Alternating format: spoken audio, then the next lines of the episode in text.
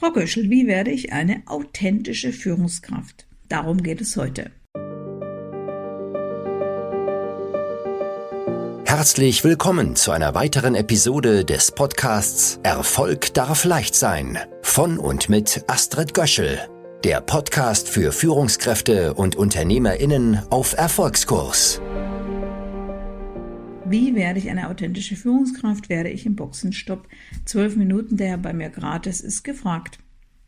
Übrigens an der Stelle, Klammer auf, du kannst jederzeit ein Gespräch bei mir buchen, kannst, du kannst dich auch jederzeit kostenlos in den Mitgliederbereich bei mir einloggen über meine Homepage www.astridgöschel.com und scheu dich bitte nicht, hier das auch zu nutzen. Ich nehme mir gerne 5, 12 bis 15 Minuten Zeit auf Zoom. Du kannst deine Boxenstoppfrage stellen und dann passiert genau das, was hier auch jetzt aktuell hier in dieser Podcast-Episode passiert, dass ich eben dann mit dir in die Reflexion gehe und du dir dann überlegen kannst, ob dir diese, diese, diese Reflexion auch Lust macht auf mentale Boxenstopp in Themen, die dir wichtig sind. Ja, und das Thema, das wir hier haben, war, meine erste Frage war, Sie wollen authentisch führen, warum? Und die Antwort war, naja, weil das ist ja im Moment überall zu lesen und er sei auch hier mit Coaches unterwegs und er hätte da auch schon äh, jetzt sehr viel äh, darüber gehört, dass es darum geht, dass man auch in der New Work Bewegung jetzt auf jeden Fall authentisch führen muss. Und wie geht das denn? Ja, meine Antwort war, war was halten Sie denn von einer glaubwürdigen Führungskraft? Was wäre denn, wenn Ihr Ziel Glaubwürdigkeit statt Authentizität wäre? Er überlegte, es gab eine lange Pause. Dann sagte er, darüber habe ich noch nie nachgedacht, ich will ja authentisch führen. Sage ich ja, und ich will in ihr Ziel auch gar nicht nehmen. Bloß, ich bin als Umsetzungscoach, das ist meine Aufgabe, das ist meine Pflicht, dafür stehe ich, dafür verantwortlich, dass Menschen oder die ich unterstütze, als allererstes sich klar sind, welche Ziele sie wirklich, wirklich haben, und vor allen Dingen auch Ziele wählen, die realistisch sind. Aus meiner Sicht ist authentisch sein wollen als Führungskraft unrealistisch. Warum?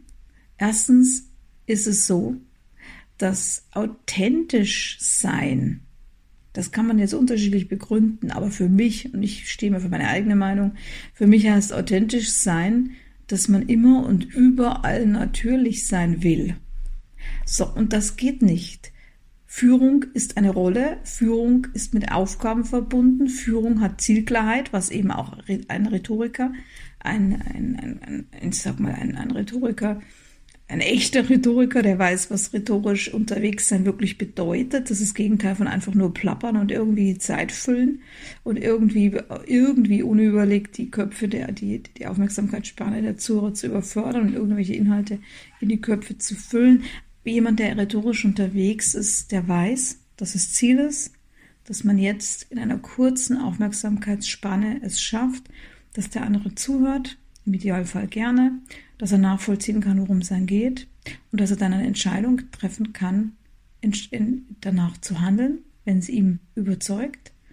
Und dann kann er entschieden weitergehen oder er entscheidet sich, erstmal noch nachzufragen bei Unklarheiten oder er entscheidet sich eben nicht, das Ganze für glaubwürdig zu empfinden und dann äh, geht er eben einen anderen Weg oder stoppt an der Stelle bis er die Argumente gefunden hat, die für ihn dann sinnvoll und überzeugend sind.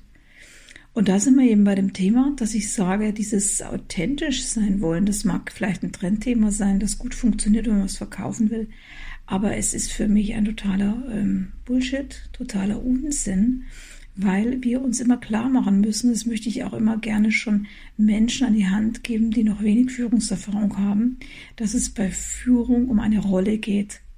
Und diese Rolle findet in einem Kontext statt. Ein Kontext ist der, das Feld, in dem Sie sich bewegen. Und wenn Sie in einer Bank arbeiten oder ob Sie äh, ein, ein, ein Start-up gründen, in dem Sie jetzt mit Bits and Bytes zu tun haben und äh, möglicherweise das kann, das Ziel kann sein, äh, der beste Recruit, das beste Recruiting-Unternehmen dieser neuen Welt zu werden. Es kann aber auch das Ziel sein, dass Sie sagen, wir werden die die, äh, die, die, die genialste äh, Firma werden, die einfach mal vorlebt, wie Arbeiten geht und wie Arbeit auch wirklich Freude machen kann.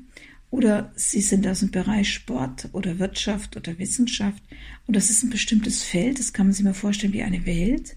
Ich sage auch immer gerne, es ist ein bestimmtes Haus, eine bestimmte Architektur, die immer nach, nach bestimmten, das sind auch die Räume ganz unterschiedlich angeordnet. Und äh, das ist dann ein bestimmtes Haus, ein bestimmtes äh, Denkgebäude, in dem eben dann die Leute unterwegs sind.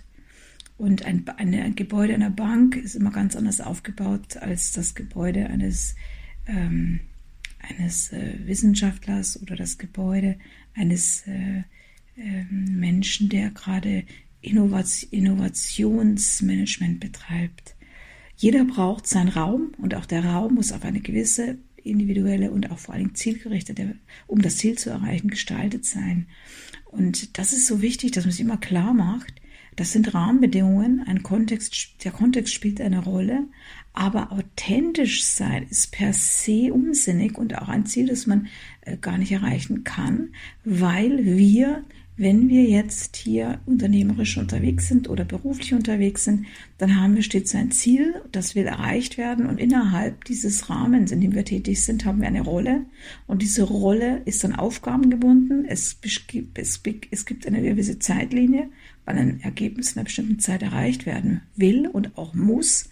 Und dann geht es darum, es zu schaffen, die eigenen Fähigkeiten äh, jetzt zu aktivieren sowohl mit gelegentlichen Stressphasen als auch mit gelegentlichen Flow-Phasen äh, zu klarzukommen und dann auch in der Lage zu sein, es zu schaffen, ähm, die Menschen dann anzusprechen, rechtzeitig anzusprechen, wenn man äh, selber gerade mal nicht weiterkommt oder wenn man noch bestimmte äh, Zugarbeit braucht. Und wenn man jetzt darüber nachdenkt, dass man authentisch als Führungskraft wahrgenommen werden will, dann sage ich mir immer, hm, das ist wirklich sehr schwer, weil denk, stellen Sie sich einfach vor, die Mitarbeiter oder stell dir einfach vor, die Mitarbeiter, was haben die denn davon, wenn du dich immer natürlich verhältst? Im Grunde brauchen Mitarbeiter eine Führungskraft, die Vorbild ist und die vorlebt, das ist eine Frage der Sache, in der Sachlogik, aber auch in der Gefühlslogik, die vorlebt, dass sie ein Mensch ist und zwar, dass sie ihre Stärken kennt, dass sie die auch ganz klar kommunizieren kann. Kommunikation ist eine Fähigkeit und auch ein Handwerk, das gelernt werden kann. Und gleichzeitig aber auch sich nicht äh, verkünstelt bei Schwächen, die die Person hat, die sowieso gesehen werden, besonders bei Mitarbeitern, die einen ja immer beäugen über Jahre hinweg, sondern eher, dass hier es gelingt, dass klar wird, die Stärken der Führungskraft, die werden, die werden ausgebaut innerhalb des Rahmens, in der die Führungskraft tätig ist.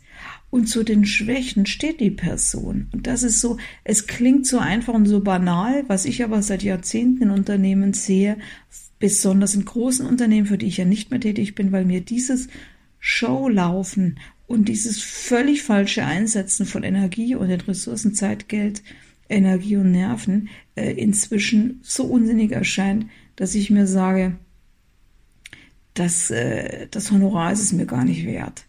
Ich bin eher für Mittelstand tätig, weil ich sage, hier ist das zu finden, was ich als Effizienz sehe. Der Nachteil ist nur hier, dass man hier so extrem skeptisch ist gegenüber externen Beratern. Teilweise natürlich auch zu Recht, weil man sieht ja hier an dieser Fragestellung schon, dass viele ihr Ziel, Ziel hinterherlaufen, die nicht realistisch sind. Aber gleichzeitig kann man mit Beratern, die hier klar sind, in, in, in der Vorgehensweise und auch in der Ziellinie sehr viel erreichen.